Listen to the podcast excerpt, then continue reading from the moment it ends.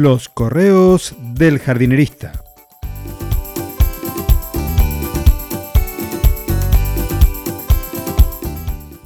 En el episodio de hoy, Tarzán no vive en mi patio.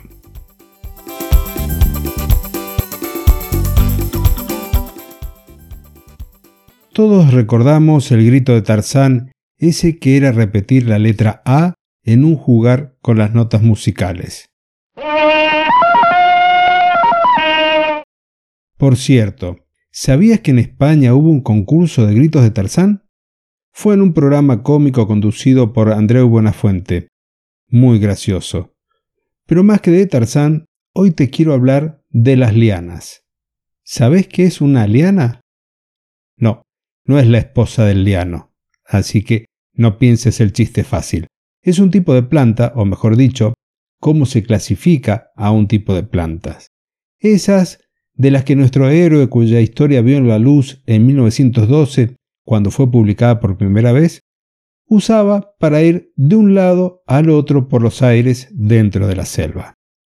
¿Te acuerdas de esas ramas de las que colgaba que parecían sogas?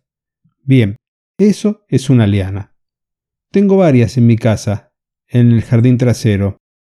Tarzán no vive en mi patio para llamar a los gritos a los animales.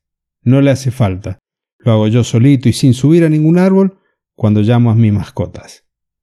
Ahora, respondiendo a la pregunta sobre la liana, te la defino desde el punto de vista de botánica. Se llama así a un grupo de plantas que germinan en el suelo se mantienen enraizadas durante toda su vida, necesitan de un soporte para mantenerse erectas y creciendo en dirección a la luz abundante disponible sobre el dosel arbóreo de los bosques. Bueno, yo tengo tres lianas. Una me da blanca y dos negras, porque la vid es una de ellas. ¿Te sorprendí?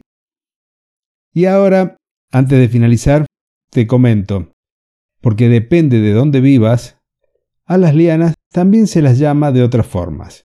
La más común es trepadoras, pero no se aplica a todas las trepadoras en sí. Y el otro término que se lo conocí mientras escribía el cuento es el de bejucos.